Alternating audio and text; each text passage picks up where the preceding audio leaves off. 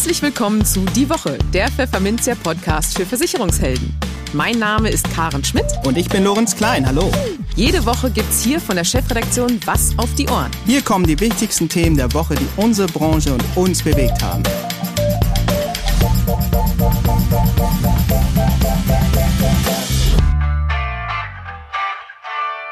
Moin aus Hamburg und herzlich willkommen zu Folge 70 unseres Podcasts. Heute ist Freitag, der 10. Dezember 2021. Und diese Themen haben wir heute für Sie. Wir sprachen mit Rainer Jakobus über die Lage der Lebensversicherung in Deutschland und darüber, was der vorweihnachtliche Regierungswechsel der Versicherungsbranche bescheren könnte. In den News der Woche beklagt der Versicherungsverband GDV einen Werteverfall bei den staatlichen Riester-Zulagen. Das Vergleichsportal Check24 hat eine Abmahnung der Verbraucherzentrale Baden-Württemberg kassiert. Die deutsche Rentenversicherung warnt vor Liquiditätsengpässen. Und eine Umfrage zeigt, dass Kunden eine Online-Beratung offensichtlich mehr schätzen als die Vermittler selbst. Und für unser Schwerpunktthema für den Monat Dezember, Rückblick, Ausblick, sprachen wir mit IVFP-Geschäftsführer Michael Hauer über die hohe Inflation und wie man vorausschauend seine Altersvorsorge inflationssicher aufstellen kann. Werbung. Turteltauben, Abschluss, Piepen. Einfach auf den Punkt. So wie die Europa-Paar-Aktion zur Risikolebensversicherung. Seinen Partner möchte man schützen. Sie wissen, wie wichtig dabei die gegenseitige Absicherung in der Risikolebensversicherung ist. Die Europa-Versicherung belohnt das jetzt mit der Paar-Aktion. Beide Verträge erhalten jeweils ein Beitragsguthaben von 25 Euro. Und was bedeutet das für Sie? Ein guter Anlass zur Kundenansprache. Noch bis zum 31.12. können Sie und Ihre Kunden ganz einfach online von der Paar-Aktion profitieren. Und es kommt noch besser. Die Risikolebende Europa ist der Abräumer im Fokus Moneytest bester Risikoschutz. Erfahren Sie mehr auf europa-vertriebspartner.de. Im Gespräch.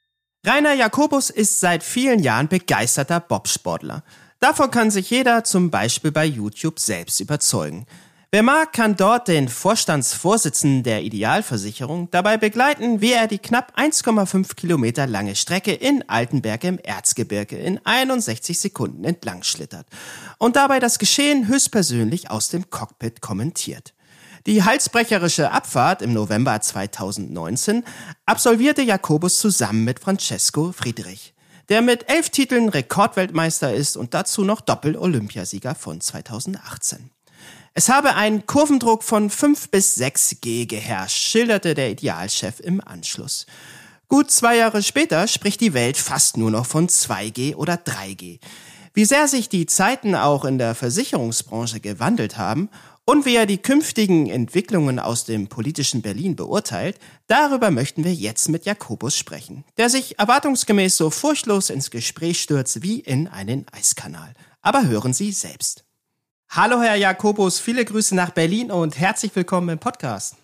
Ja, hallo Herr Klein, äh, viele Grüße zurück und natürlich äh, herzliche Grüße, herzliche adventliche Grüße an alle Zuhörerinnen und Zuhörer. Freue mich, dass ich dabei sein darf. Ja, sehr gern, vielen Dank dafür. Ähm, immer mehr Lebensversicherer haben inzwischen mitgeteilt, mit welcher Überschussbeteiligung ihre Kunden im kommenden Jahr rechnen können. Die Ideal gab ihre Zinsdeklaration ganz früh, nämlich schon am 20. Oktober bekannt. Demnach wird den Kunden eine laufende Verzinsung von unverändert 3,0 Prozent auf den Sparanteil gutgeschrieben. 2021 bildete das mittelständische Unternehmen mit diesen Konditionen die Spitze des Marktes, betonte die Ideal durchaus selbstbewusst. Ja, werden Sie 2022 die Spitzenposition verteidigen können, lieber Herr Jakobus? Und wie beurteilen Sie die auch symbolisch wichtige drei vor dem Komma, wenn Sie sich die bislang abgegebenen Konditionen Ihrer Mitbewerber anschauen? Äh, also ich, ich gehe mal nach dem Jahr, äh, seitdem schon einige Zeit ins Land gegangen ist, äh, davon aus, dass äh, wir damit wieder die Spitze des Marktes äh, bilden. Äh, heute ist der 7. Dezember, also äh, ich bin relativ sicher, dass da ähm, die meisten Mitbewerber ihre Deklarationen ähm, beibehalten werden aus dem letzten Jahr. Es gibt ja ein oder zwei, die, die geringfügig abgesenkt haben, aber groß wird sich da nichts tun, sodass wir äh, äh, mit der äh, 3 vor dem Komma vermutlich wieder die Nummer 1 sein werden. Ja, die Allianz hat auch geliefert gestern. Haben Sie ja. das so erwartet, dass die unverändert bleiben oder wollen Sie sich speziell zu Mitbewerbern da im Einzelnen gar nicht äußern? Also wir äußern uns ja grundsätzlich nicht, nicht zu, zu Mitbewerbern. Äh, ich äh, habe äh, dem Grunde nach erwartet, dass die aller, allermeisten Kolleginnen und Kollegen ungefähr auf dem Niveau des Vorjahres deklarieren werden. Und das hat sich auch so bewahrheitet. Mhm. Lassen Sie uns ein bisschen politisch werden. Sie führen ja einen Versicherer, der seinen Sitz in Berlin hat. Das ist bekannt. Insofern sind Sie durchaus nah dran am politischen Geschehen in der Hauptstadt.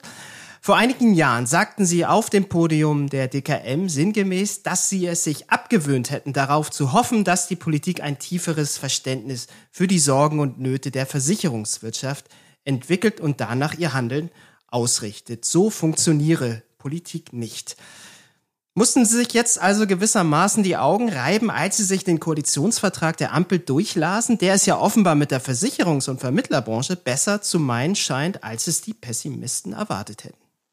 Naja, äh, das mit der Erwartungshaltung ist so eine Sache, Herr Klein. Das kommt, kommt immer darauf an, von, von wo man kommt. Ja, ähm, äh, und äh, es gibt ja diesen, diesen, äh, diesen berühmten Spruch, äh, äh wenn man das Beste will, dann muss man sich aufs Schlimmste vorbereiten. ähm, das, ich gebe Ihnen recht, der, der Koalitionsvertrag, so wie er jetzt vorliegt, ähm, hält da keine ganz, ganz bittere Medizin für uns bereit. Also ich gehe mal davon aus, dass, die, ähm, dass der Provisionsdeckel vom Tisch ist, von dem ich ja schon immer gesagt habe, dass der wettbewerbsfeindlich ist. Und äh, Wettbewerb ist ja eigentlich das Verbraucherfreundlichste, was man überhaupt äh, äh machen kann. Also das hat, das hat, das scheint eine gewisse Einsicht, äh, äh, scheint es da gegeben zu haben. Ähm, ich äh, bin allerdings, äh, äh was die Pläne zur ähm, Umgestaltung der Altersvorsorge angehen, eher skeptisch, weil da der, der, der, der Optativ gepflegt wird, also die Wunschform. Ja, äh, und möchte nur darauf verweisen, dass in der letzten Legislaturperiode die ja dringend notwendige Reform der Riester-Rente am Widerstand der, der SPD äh, äh, gescheitert ist, äh, wo der, der kommende Bundeskanzler und, und noch Finanzminister Scholz ähm, dann auch noch durch die Absenkung des Höchstrechnungszinses der für uns relativ, die relativ überraschend kam, diese Absenkung, äh, ähm, ähm, ja, ja praktisch die Riester-Rente verunmöglicht hat. Äh, und, und das sind 18 Millionen Verträge, wo man nicht ganz genau weiß, was da jetzt mit passiert. Also da ist noch eine Menge Arbeit zu tun. Ich sehe, äh, ich sehe den den Koalitionsvertrag an der Ecke nicht so äh, optimistisch, wie es einige äh, Kollegen tun und ähm, würde da auch vorschlagen, dass man äh, erstmal in die konkreten Umsetzungsschritte geht. Äh, wir äh, bieten zwar die Riester-Rente nicht an, aber äh, es ist halt, äh, ist halt die Frage, ob wenn es von drei Koalitionspartnern zwei vom linken Rand oder vom linken Lager, linker Hand ist falsch, aber vom, aus dem linken Lager kommen, die ja ein tief verwurzeltes Misstrauen gegen alle Formen der äh, privaten und betrieblichen Altersvorsorge her, äh, hegen, äh, ob da äh, für uns viel Gutes dabei rauskommt. Ähm, man setzt ja bei der äh, SPD sowohl und auch bei den Grünen sowohl im Bereich der Lebens- als auch im Bereich der Krankenversicherung eher auf einen Ausbau der gesetzlichen äh, Vorsorge. und ähm, ja, dann muss man mal sehen, wie das, wie das aussehen soll.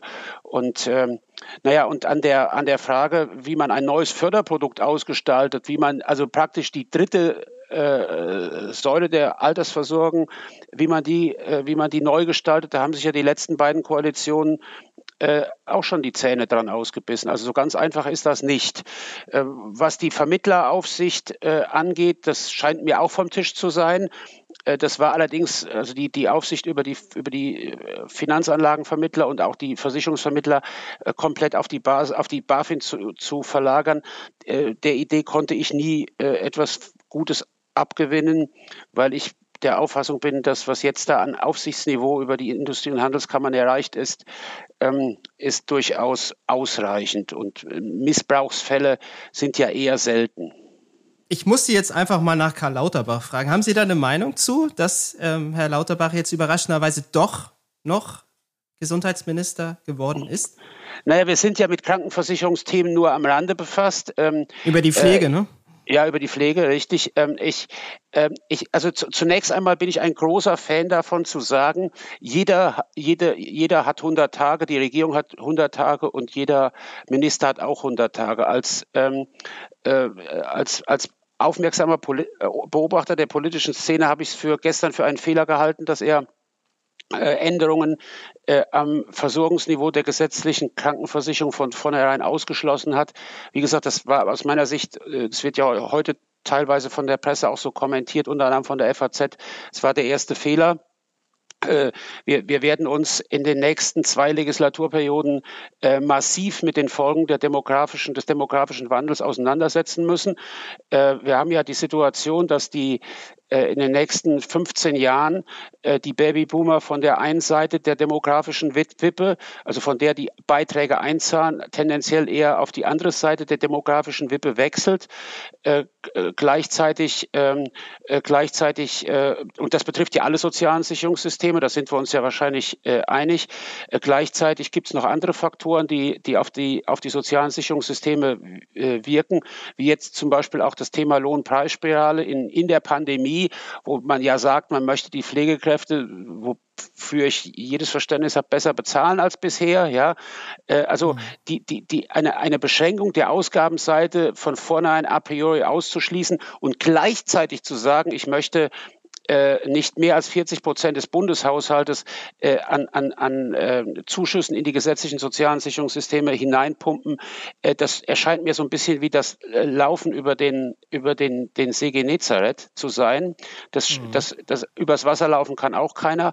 Und ähm, ich bin zutiefst davon überzeugt, dass in äh, spätestens drei Jahren, also beim Haushalt 2025, 2026, wird man mit Sicherheit darüber nachdenken müssen, äh, wie man diese 40 Prozent äh, Grenze einhalten kann. Man kann ja auch auf der anderen Seite, wenn man unsere Wirtschaft nicht abwürgen will, kann man ja auch die, die Sozialausgaben nicht, nicht äh, äh, ad infinitum steigen lassen. Also man kann ja weder die Arbeitgeber noch die Arbeitnehmer mit äh, Steigerung der ähm, Sozialausgaben belasten. Also das ist eine, das ist eine sehr äh, schwere äh, eine sehr schwere Aufgabe. Nur zur Erinnerung, im letzten Bundeshaushalt war durchgerechnet, waren alleine Bundeszuschüsse äh, zur gesetzlichen Rentenversicherung waren alleine äh, etwa 111 Milliarden Euro. Ja, mhm. dazu kommen jetzt äh, Zuschüsse zur gesetzlichen Krankenversicherung. Äh, dazu ist vieles geschrieben und vieles gesagt worden. Dazu kommen jetzt äh, auch Zuschüsse zur gesetzlichen Pflegeversicherung. Also da hat sich jetzt eine Entwicklung in Gang gesetzt über die gesetzliche Rentenversicherung hinaus, die ich extrem kritisch sehe. Mhm. Ähm, also wir, wir müssen ja auch mal irgendwann in, unser, in unserem Gemeinwesen wieder darüber nachdenken, wie wir zum, äh, zum, zum Grundprinzip der Subsidiarität zurückfinden, wonach ja die, die erste helfende Hand immer die eigene sein muss. Ja, mhm. also mhm. das, mhm. äh, das vermisse ich da so ein bisschen. Ja, übers Wasser laufen kann keiner, haben Sie gesagt. Und das bringt uns eigentlich fast schon zum Thema Garantien in der Altersvorsorge. Das würde ich gerne auch nochmal mit Ihnen beleuchten, lieber Herr Jakobus. Garantien in der Altersvorsorge sind im Neugeschäft spätestens mit der Absenkung des Höchstrechnungszinses, den haben Sie schon hier hineingebracht ins Gespräch, von 0,9 auf 0,25 Prozent zum neuen Jahr sind dann kaum noch darstellbar. Manche Experten sind daher der Meinung, dass es für die Lebensversicherung in Zukunft nur noch zu einer Spielart des Asset Managements reichen wird. Ketzerisch gefragt, steht die Lebensversicherung vor einem gigantischen Bedeutungsverlust? Ähm, also zunächst einmal, die Lebensversicherung im Allgemeinen ist ja äh, in den letzten Jahren, hat man ja gesehen, ist, äh, was das Neugeschäft angeht, durchaus robust. Ja, da gibt es natürlich sehr große Unterschiede zwischen den einzelnen Spielarten, gar keine Frage. Äh, also ich glaube, die, die, äh, die, die Menschen in, in Deutschland vertrauen nach wie vor von der Berufsunfähigkeitsversicherung auf der einen Seite bis hin zu, ähm, äh, zu beispielsweise Produkten im, im, im Fondsbereich vertrauen auf den kollektiven Charakter äh, der Lebensversicherung mehr, als dass manche, äh, manche veröffentlichte oder öffentliche Meinung wahrhaben will. Das, das möchte ich jetzt mal vor die Klammer setzen, lieber Herr Klein. So.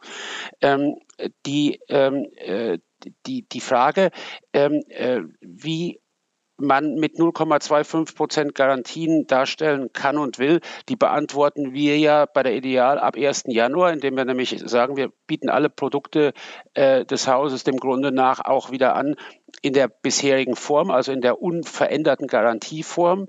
Ähm, äh, ich äh, weise nur mal darauf hin, ich kann da nur für unser Haus reden, wenn Sie einen, wenn Sie einen Zusammen, eine Zusammensetzung des ähm, des Deckungsstocks, des Sicherungsvermögens, wie man heute sagt, äh, kaufen wollen, äh, wie bei uns mit einem Immobilienanteil, der deutlich über 20 Prozent liegt, mit einem hohen Anteil an, an alter, alternativen Anlageformen, wie zum Beispiel Private Debt, aber auch mit einem Aktienanteil, der äh, mittlerweile durchaus beträchtlich ist und mit einem Sicher Sicherungs-, mit einem Sicherheitsniveau, was uns ja jüngst erst als Sekurator bestätigt hat, das können Sie bei keiner bei, bei keinem Investmenthaus kaufen, ja äh, und äh, und dann haben Sie auch noch die die absolute die absolute Sicherheit dazu, die Sie ja bei fondgebundenen oder bei Fondprodukten niemals haben. Übrigens auch nicht bei ETF-Produkten.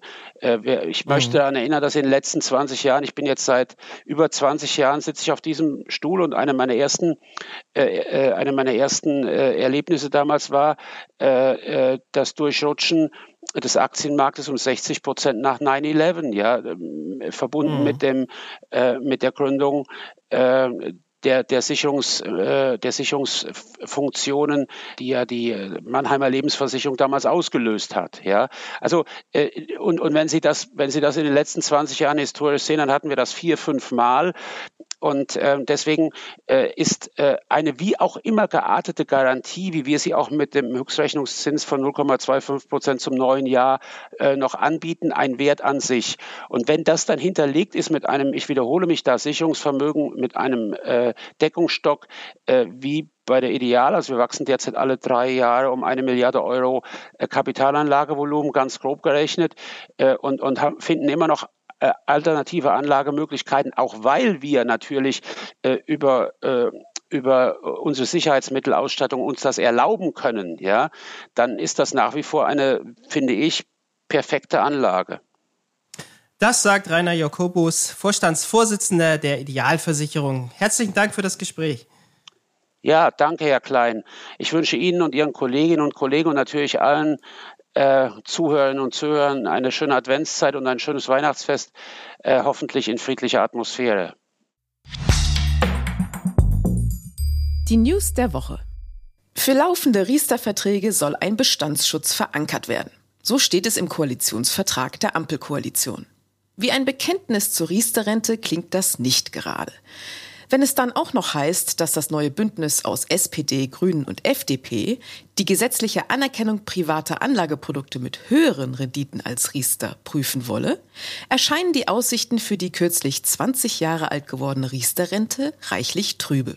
Auch der Gesamtverband der deutschen Versicherungswirtschaft räumt ein, dass es mit Riester so nicht weitergehen kann. Wir brauchen einen kompletten Neustart, sagt GDV-Geschäftsführer Peter Schwag und knüpft damit verbal an das Ziel der drei neuen Regierungsparteien an, die das bisherige System der privaten Altersvorsorge grundlegend reformieren wollen, wie es im Koalitionsvertrag heißt.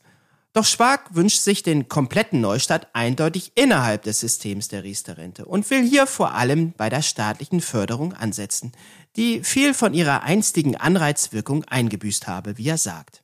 Schwag verweist dazu auf aktuelle Berechnungsbeispiele seines Verbandes. Diese zeigten, dass die schleichende Entwertung der staatlichen Zulagen durch Inflation vor allem Menschen aus unteren Einkommensgruppen treffe, die ausschließlich von Zulagen profitieren und nicht von Steuervorteilen, so Schwag. Demnach müsse ein alleinstehender Mann, der den Mindestlohn verdient, im nächsten Jahr 3,22 Euro einzahlen, um 1 Euro vom Staat dazu zu bekommen. 2002 musste er hingegen nur 2,66 Euro aus eigener Tasche in den Vertrag einzahlen um umgerechnet 1 Euro Förderung zu erhalten.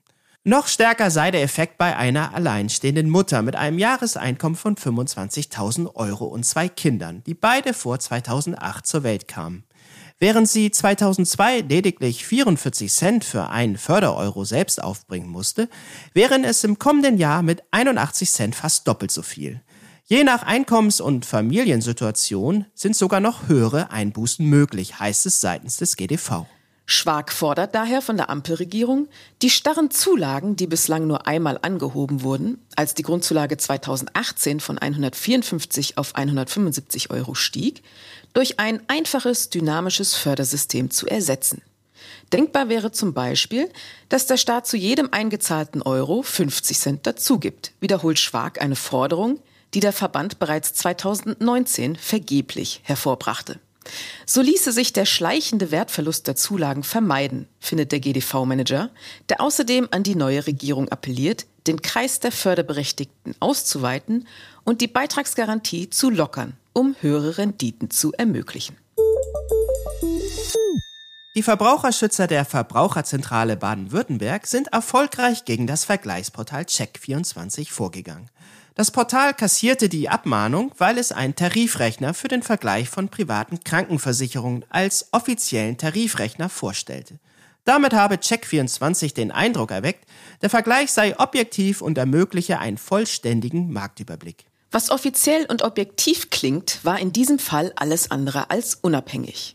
Die privaten Versicherer, die das Tool nach der Eingabe der Daten ausspuckte, waren nur Anbieter, die bereit waren, mit Check24 eine Provisionsvereinbarung abzuschließen, heißt es in einer Pressemitteilung der Verbraucherzentrale.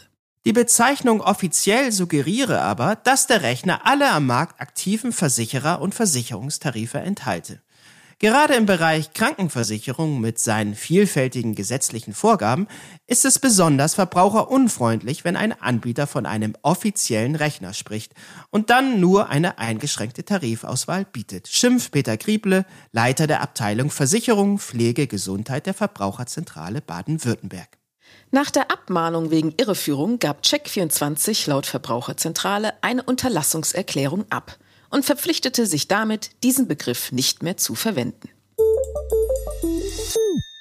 Die deutsche Rentenversicherung, kurz DRV, warnt vor Problemen in der Rentenversicherung. Mal wieder. Ändere die neue Bundesregierung ihre Pläne nicht, könnte es in einigen Monaten zu Liquiditätsengpässen kommen. Der Grund, die geburtenstarken Jahrgänge werden demnächst ihre Renten beziehen. Alexander Gunkel, Chef der DRV, weist darauf hin, dass die sogenannte Nachhaltigkeitsrücklage, die aktuell leicht über der gesetzlichen Vorgabe liege, in den kommenden Jahren planmäßig auf ihre Untergrenze von 0,2 Monatsausgaben zurückgehen werde.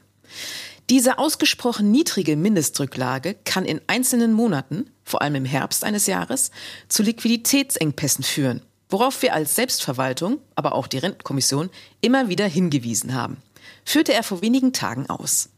Die Rentenversicherung fordere daher eine Anhebung der Mindestrücklage, am besten kombiniert mit einem anderen Zahlungsrhythmus der Bundesmittel. Gunkel bedauere, dass dies im Koalitionsvertrag nicht aufgenommen worden sei. Die Ampelkoalition müsse dringend handeln. Es gilt, das Vertrauen der Gesellschaft in die Sicherheit der gesetzlichen Rentenversicherung zu stärken und nicht jedes Jahr Debatten über die Liquidität führen zu müssen, wird Gunkel unter anderem in Bild zitiert. Auch zur Einführung einer teilweisen Kapitaldeckung in der Rentenversicherung, besser bekannt als Aktienrente, äußerte sich Gunkel kritisch. Die angekündigten 10 Milliarden Euro zusätzlich für die Rentenkasse seien viel zu wenig. Das würde nicht einmal ausreichen, um den Beitragssatz über ein Jahrzehnt hinweg auch nur um ein Zehntel Prozentpunkt zu reduzieren oder um auch nur die Hälfte der Rentenausgaben eines Monats zu finanzieren. Und Keinesfalls dürfen für den weiteren Aufbau des Kapitalstocks Beitragsmittel verwendet werden. Denn dies wäre entweder mit einer zusätzlichen Belastung der Beitragszahler verbunden oder ginge zu Lasten der Rentnerinnen und Rentner, forderte Gunkel.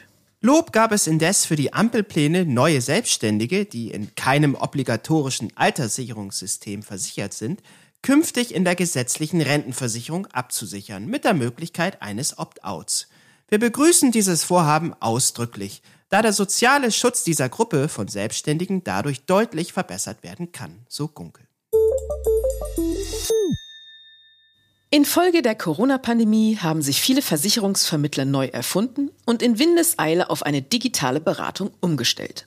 Doch eine aktuelle Umfrage der Unternehmensberatung EY InnoValue ergab nun, dass nur 15 Prozent der Beratungsgespräche trotz der Einführung neuer Tools über Online-Kanäle stattfinden. Dass Vermittlerinnen und Vermittlern nach wie vor viel daran gelegen ist, ihre Kunden auch weiterhin im direkten persönlichen Austausch zu beraten, zeigt der Vergleich zwischen Kunden und Vermittlern hinsichtlich ihrer Einstellung zur Online- bzw. Offline-Beratung. So ergab die Umfrage, dass Kunden eine Online-Beratung signifikant positiver einschätzen als die Vermittler. In Zahlen ausgedrückt, 54 Prozent der Kunden empfinden eine Online-Beratung als gleich gut im Vergleich zur Offline-Variante. 16 Prozent finden online sogar besser bis viel besser. Die Vermittler sind dagegen deutlich zurückhaltender, heißt es bei EY InnoValue. 55 Prozent schätzen die Beratung demnach als schlechter ein, 41 Prozent als gleichwertig und nur 3 Prozent halten den rein virtuellen Prozess für eine bessere Alternative. Nun, man muss allerdings dazu sagen, dass für die Studie nur etwas mehr als 70 Vermittler und Vermittlerinnen sowie 3000 Endkunden befragt wurden. Zumindest bei der ersten Gruppe dürfte angesichts der schmalen Befragungsbasis kein repräsentativer Anspruch zu erheben sein. Gleichwohl geben die Ergebnisse Aufschluss darüber, für wie tiefgreifend viele Vermittlerinnen und Vermittler den pandemiebedingten Einschnitt in ihr berufliches Dasein halten. So gehen 76 Prozent der Befragten davon aus, dass die Auswirkungen der Pandemie dauerhaft sein werden. Dabei rechnet nur ein Drittel mit positiven Folgen, 42 Prozent gehen von negativen Auswirkungen aus. Durch die Pandemie hat sich das Tempo der Veränderungen in den Vertriebsprozessen deutlich erhöht, sagt Tobias Schulz, Director bei EY InnoValue. Besonders wichtig werde es daher sein, die stärkere Verbindung von digitalen Lösungen und persönlicher Beratung so auszugestalten, dass sie für die Vermittler kein Problem, sondern eine echte Lösung darstellt. Doch von diesem Anspruch ist die Versicherungsbranche vielerorts noch weit entfernt. So fordern mehr als 70 Prozent der Vermittler eine bessere Unterstützung durch digitalisierte Prozesse der Produktgeber. Meistgenannte Probleme sind demnach Medienbrüche im Antragsprozess, der digitale Datenaustausch und Hürden beim Zugang zu den Portalen. Weniger administrative Tätigkeiten und mehr vertrieblicher Support sind die klaren und nachvollziehbaren Erwartungen der Vermittler an die Digitalisierungsinitiativen der Produktgeber, betont EY-Manager Schulz. Allerdings sei es mit der reinen Bereitstellung von Lösungen nicht getan, so der Experte. Die Versicherer müssen die Vermittler intensiver bei deren Einsatz begleiten. Dies gilt insbesondere für das digital unterstützte Beratungsgespräch. Das Schwerpunktthema. Es ist ein Wert, der zuletzt vor 30 Jahren so hoch war. Im November lag die Inflation hierzulande bei 5,2 Prozent. Gründe dafür gibt es mehrere. Etwa die explodierenden Preise für Strom und Gas, die Corona-Pandemie mit ihren Auswirkungen auf die internationalen Lieferketten oder die Senkung der Mehrwertsteuer im Jahr 2020, was sich jetzt, nach dem Wiederheraufsetzen, eben als Teuerung bemerkbar macht. Die Europäische Zentralbank sieht's und tut nichts. Alles nur vorübergehende Effekte, sagt sie. Hm. Ist das wirklich so oder hat sich die EZB von der Politik instrumentalisieren lassen? Und wie wirkt sich so eine Inflation eigentlich auf die Altersvorsorge aus? Das fragten wir Michael Hauer, Geschäftsführer des Instituts für Vorsorge und Finanzplanung. Hallo Herr Hauer und ganz herzlich willkommen bei uns im Podcast. Schön, dass Sie mal wieder da sind. Hallo Frau Schmidt, guten Morgen.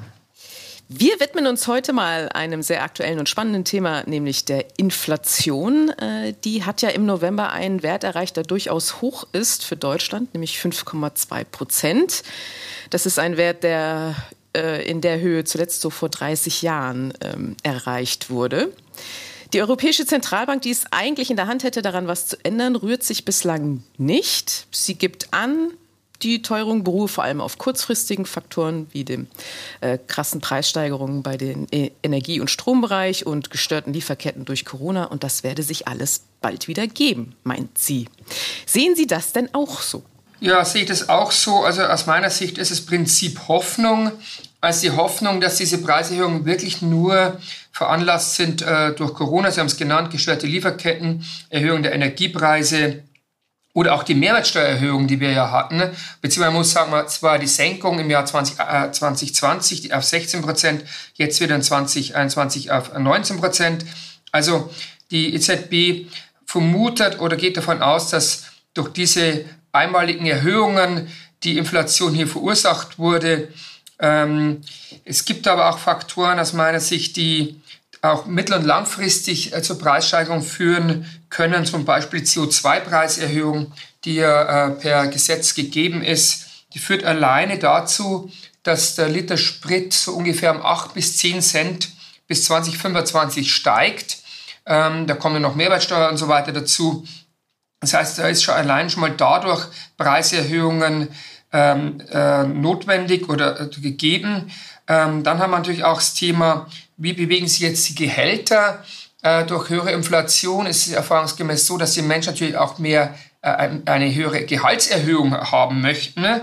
Ähm, das heißt, äh, die Lohnforderungen, die Erhöhung der, der Löhne wird eher eingefordert wird höher eingefordert. Und das führt natürlich auch wieder zur Inflation, weil die Unternehmen die höheren Gehälter natürlich wieder in Form von höheren Preisen bei ihren Produkten weitergeben. Und dann haben wir noch einen großen Block, äh, der auch äh, sehr viel Kosten verursacht und in den nächsten Jahren zunehmen, stark zunehmen wird sogar. Das ist, äh, sind die Rentenversicherungsbeiträge, Krankenversicherungsbeiträge.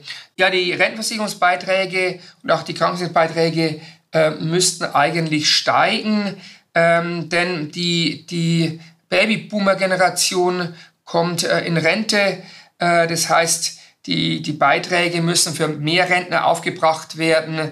Ähm, aber auch im Krankenversicherungsbereich ist es so, dass die Babyboomer, die in Rente sind, natürlich weniger Krankenversicherungsbeitrag zahlen. Aber natürlich höhere Kosten haben im Krankenversicherungsbereich. Das heißt, da kommen noch viele, viele Belastungen auf uns zu, die entweder durch höhere Beiträge in der Sozialversicherung ausgeglichen werden müssen oder durch höhere Steuereinnahmen, die man irgendwo herholen muss, damit man das doch durch die Steuergelder letztendlich mitfinanziert. Okay, und wie beurteilen Sie dann vor diesen ganzen Hintergründen das aktuelle Verhalten der Europäischen Zentralbank? Ja, wie beurteile ich das Verhalten? Da gilt für mich auch Prinzip Hoffnung. Ich hoffe, dass die EZB das jetzt nicht aus äh, politischen Gründen macht, also dass sich letztendlich hier die EZB nutzen lässt von der Politik. Es ist ja derzeit die Politik des billigen Geldes, sprich es wird ja enorm viel Geld in den Markt gepumpt von der EZB, also 1,85 Billionen Euro bis März 2022 und das ja schon seit Jahren letztendlich. Das bedeutet, die Staaten können sich sehr, sehr, also im Euro, Euroraum können sich sehr, sehr günstig ähm, Geld leihen. Ähm, hier zum Beispiel unser Staat Deutschland ähm, zahlt, also hat eine Rendite von zehnjährigen Bundesanleihen von minus 0,4 derzeit, 0,4 Prozent. Das heißt, unser Staat bekommt noch Geld, wenn er sich Geld leiht. Ähm, und das führt natürlich dazu, dass man, dass die Staaten sich auch eher verschulden äh, oder Kredite eben aufnehmen. Ähm, und das kann also unter Umständen so sein, dass die EZB sich da politisch sozusagen hier ähm, das, das, das macht, diese Politik des billigen Geldes. Sie wissen ja, äh, Jens Weidmann ist deshalb ja auch zurückgetreten als Bundesbankpräsident, ähm, weil er gegen diesen Kurs eigentlich ist. Und man muss aus meiner Sicht auch aus diesem Kurs mal aussteigen. Denn wenn man sich äh, immer ständig einfach Kredite günstig besorgen kann, ähm, ist es natürlich mittel- und langfristiger Problem. Man neigt dazu, das ständig zu nutzen, aber irgendwann muss man das ja zurückzahlen. Das ist ja genau das Problem. Also jetzt das Geld aufnehmen ist jetzt kein Problem. Das Problem ist, irgendwann es zurückzuzahlen. Und deshalb müsste man eigentlich aus diesem Kurs aussteigen. Ich hoffe, und es wird sich zeigen, wenn die Inflation jetzt hoch bleiben sollte, dann müsste die EZB, also in diesem Maße mit 3, 4, 5 Prozent, dann müsste die EZB ihren Auftrag gerecht werden und müsste dann diese Maßnahmen, die Maßnahmen des billigen Geldes einstellen, ähm, um um die, die Inflationsrate letztendlich zu drücken. Weil Sie wissen ja, wenn man kein Geld mehr in den Markt pumpt, ähm, wenn man das nicht mehr tut, dann ähm, wird die Inflation ja auch oder kann gesenkt werden. Das ist zumindest ein volkswirtschaftlich probates Mittel, ähm, Zinsen zu erhöhen, um dann eben die Inflation zu dämpfen. Ähm, und das wird sich zeigen, ob das die EZB zukünftig macht. Äh, derzeit ist die Präsidentin Christine Lagarde ja, noch nicht bereit dafür und sagt ja, wie wir schon gerade eben besprochen haben, diese Inflation wäre nur eine temporäre Geschichte. Wie gesagt, Prinzip Hoffnung. Genau. Wir, wir bleiben also äh, gespannt, was die EZB noch vielleicht tut. Nun merkt man ja die Folgen einer hohen Inflation im Alltag recht fix, nämlich im Supermarkt beim Bezahlen von Lebensmitteln zum Beispiel oder äh, wenn man die Stromrechnung äh, bekommt. Da fallen manchen wahrscheinlich die Augen aus im Moment. Aber die Teuerung wirkt sich ja zum Beispiel auch auf sowas aus wie die Altersvorsorge. Und sowas merkt man ja nicht direkt. Wie, wie sieht das denn da aus? Genau, also ich würde sogar sagen, das ist äh, das nicht, wie Sie sagen, das nicht direkte, äh, dass man nicht direkt mitbekommt, Inflation. Wenn die 2-3 Prozent beträgt, dann muss man sagen, das bekommt man gar nicht so richtig mit. Jetzt bekommt man es natürlich mit, weil man einmalig einen großen Effekt hatte. Wie gesagt, Mehrwertsteuererhöhung als Beispiel.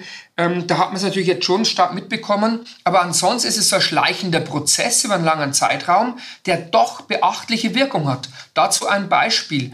Wenn ich, wenn ich eine Inflationsrate von 2% habe und betrachte einen Zeitraum von 30 Jahren, dann werden heute 100 Euro werden in 30 Jahren nur noch eine Kaufkraft von 55 Euro haben. Also bisschen mehr als die Hälfte. Und das ist bei 2% Inflationsrate. Wie gesagt, schleichender Prozess. Aber am Ende habe ich dann nur noch eine Kaufkraft von 55%. Und das ist natürlich für die Altersvorsorge, wirkt es natürlich fatal aus. Nämlich dann, wenn man äh, sein Geld äh, anlegt mit einer äh, Rendite unter 2%, dann hat man letztendlich, ähm, dann hat man natürlich ein Problem. Denken Sie, das ist den Menschen bei der Planung der Altersvorsorge bewusst, dass die Inflation so äh, querschlägt da? Nee, also ich glaube nicht. Das ist ein Thema, das haben wir ja schon seit 20, 30, 40 Jahren. Letztendlich Inflationsrate hat man ja immer so mit 2% äh, angesetzt im Durchschnitt. Sie war jetzt zeitlang ein bisschen geringer ähm, jetzt wieder tendenziell höher, aber im Schnitt hat man so ungefähr 2%. Das heißt, diesen schleichenden Prozess hat man tatsächlich und äh, die, dem Menschen ist es in der Regel nicht bewusst und das ist ganz einfach äh, die Problemstellung. Man braucht jetzt einfach, ähm, um das Ganze auch inflationssicher aufzustellen, benötigt man eine Altersvorsorge mit einer Rendite, die höher ist als, äh, als diese 2% im Schnitt. Ansonsten hat man ja gerade mal einen Ausgleich der Kaufkraft und nicht der zusätzliche Versorgung im Alter. Genau. Und wie kann man denn seine Altersvorsorge dann inflationssicher aufstellen? Also wie kann man es inflationssicher aufstellen? Ähm, da braucht man einfach äh, Investment in, in Anlagen, ähm, die mittel- und langfristig mehr Rendite erzeugen als eben diese 2%. Und wir haben das Problem, jetzt sind wir wieder bei der Niedrigzinsphase, verursacht durch die Gelder, die die EZB in den Markt pumpt. Übrigens ja auch weltweit das äh, Phänomen, dass die Zentralbanken Gelder in den Markt schmeißen, schon seit 2007, 2008, seit der äh, Finanzkrise, jetzt nochmal verstärkt durch die Corona-Krise, also weltweites Phänomen. Man pumpt Geld in den Markt, dazu, deshalb haben wir Niedrigzinsphase. Ich habe es ja schon genannt, als Beispiel zehnjährige Bundesanleihe haben eine Rendite von minus 0,4 Prozent. Also schwankt immer so seit zwei Jahren schon im Minusbereich zwischen minus 0,6 und minus 0,1. Und 30-jährige Bundesanleihen, das muss man sich mal vorstellen, haben eine Rendite von um die 0 Prozent. Also seit, seit über zwei Jahren bekommt man also, wenn man den Staat für 30 Jahres Geld äh, keine Rendite. Das heißt, der gesamte Anleihenmarkt, also sicheren Anleihen, also Anleihen, die man auch, äh, die noch einigermaßen Sicherheit bieten, äh, die geben keine Rendite mehr ab. Ähm, man hat natürlich Anleihen wie beispielsweise Venezuela, die haben eine Rendite von 50 Prozent, aber gut, da bekommt man sein Geld nicht mehr zurück. Das ist das Problem, also sehr, sehr, sehr äh, risikobehaftet, äh, dieses, äh, dieses Asset, also die Anleihen von manchen Staaten. Aber die sicheren Anleihen bekommen sie keine Renditen mehr oder einigermaßen sicheren Anleihen. Das heißt also, diese gesamte Assetklasse, Rentenpapiere, also Anleihenpapiere, ist mehr oder weniger weggefallen. Ähm, das gibt's nicht mehr. Also Zinspapiere gibt's nicht mehr. Und damit müssen sie auch, ähm, wie auch schon, schon immer letztendlich ja in Substanzwerte gehen, also Sachwerte, natürlich Immobilien, natürlich aber auch Aktien. Äh, bei Aktien, also Aktienfonds insbesondere, ist es natürlich ganz bequem. Man kann monatlich ansparen bei Aktienfonds. Und wir wissen, langfristig sind Renditen durchaus von im Schnitt 6% drin. Und langfristig meine ich jetzt bei Laufzeit von mindestens 15 Jahren, aber das ist bei Altersvorsorge immer gegeben, Laufzeit von 15 Jahren. Und dann kann man auch mehr, wesentlich mehr als die 2% erhalten, nämlich im Schnitt 6%, ich habe es ja erwähnt. Und damit ist nicht nur inflationssicher aufgestellt, die Altersvorsorge, sondern auch, und das ist ganz wichtig, man hat die, das Mehr an Rendite, das man benötigt, um auch eine Altersversorgung aufzubauen. Es hilft ja nichts, wenn man die Kaufkraft erhält. Wenn ich 10.000 Euro habe und erhalte jetzt die Kaufkraft in 30 Jahren in Höhe von 10.000 Euro, ähm, dann habe ich ja noch nichts gewonnen. Ich brauche ja noch mehr, um davon leben zu können. Ich muss ja meine, mein Rentenalter, meinen Ruhestand damit finanzieren. Und das ist derzeit wirklich nur möglich durch äh, Aktieninvestment, ähm, äh, die mittel- und langfristig eben diese genannten 6% erzielen.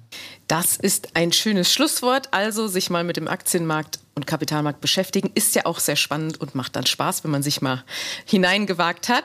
Ganz herzlichen Dank fürs Gespräch. Wenn ich Frau Schmidt noch was hinzufügen, einen Satz noch Aber kurz immer. dazu, weil ich denke mal schon wichtig ist für, äh, für die Zuhörerinnen und Zuhörer.